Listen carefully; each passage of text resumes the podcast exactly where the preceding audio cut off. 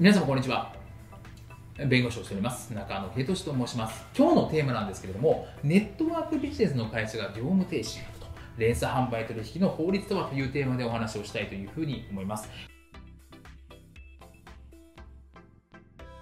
これですね、えーまあ、アリックスジャパンと合同会社というところに、まあ、業務停止命令というのが出されました。でこれはあの消費者庁とかですね、まあ、行政からこの会社に対してもう業務をしないでくださいっていう命令、まあ、行政処分が出されたわけですけれども、まあ、この会社でネットワークビジネスと言われている、まあ、連鎖販売取引をやっていてその中でまあ勧誘目的を隠していたりとか商品の説明とか書面等の交付はなかったとかあと勧誘行為についても複数人で長時間繰り返し契約の勧誘をしていたみたいなところで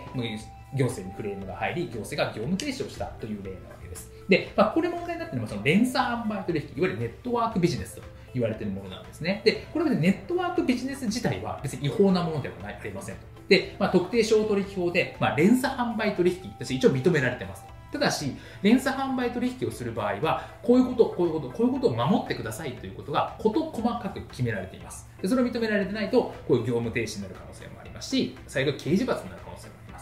いう話なんですね。で、連鎖販売取引、ネットワークビジネスってなんとなくイメージはついてると思うんですけど、でどういうことを言うのかって話なんですですね。で、ざっくり言うと2つの要件があって、特定利益というものと特定負担というものがあるという形です。で、特定利益って何かっていうと、まあ、すごく簡単に言うと、自分の、まあ、子供、孫みたいな、その孫以降の収益についても自分に紹介料が入りますよみたいな、そういうシステムです。孫、子、孫ですね。2段階目以降の収益も自分に紹介料が入りますよっていうようなシステムがあって、それに対して入会金とかを払わせるみたいな。そういうもの、まあ、入会金じゃなくても商品を買わせるとかです。何でもいいんですけど、あの、システム利用料とか名目を変えたりとかするとですね、いいんじゃないかみたいな噂もあるんですけど、それはダメで、そんな甘いものではなくて、まあ、このシステムに入るために何かしらのお金を負担しなければいけない場合は、この連鎖販売取引になります。お金を負担しない場合はいいんですけど、お金を負担、何かしらの負担をさせる場合については、この連鎖販売取引になります。で、連鎖販売取引に該当した場合にはどういう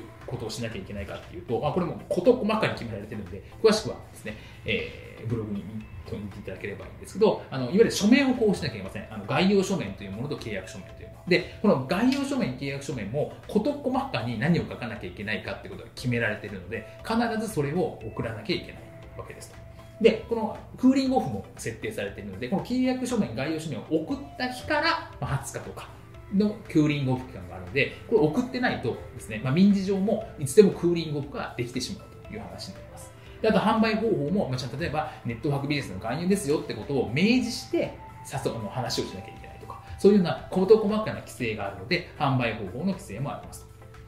で、連鎖販売連鎖販売取引の法律、特商法の法律に違反すると、これ業務改善、業務停止、業務禁止といって、行政からそういうような、こういう命令をされる可能性がありますし、罰則として3年以下の懲役または300万円以下の罰金みたいなところもあったりしますと。いうところで、まあ、結構そのネットワークビジネスに関しては結構規制が厳しくなっていて、それに対してきちっとやらないとこういう本当に業務停止みたいなところがされてしまう可能性もあるので、こういうまあ連鎖販売取引といったような仕組みを取り入れる場合については、事業者としては注意が必要かなというふうに思います。本日も動画をご覧いただきましてありがとうございました。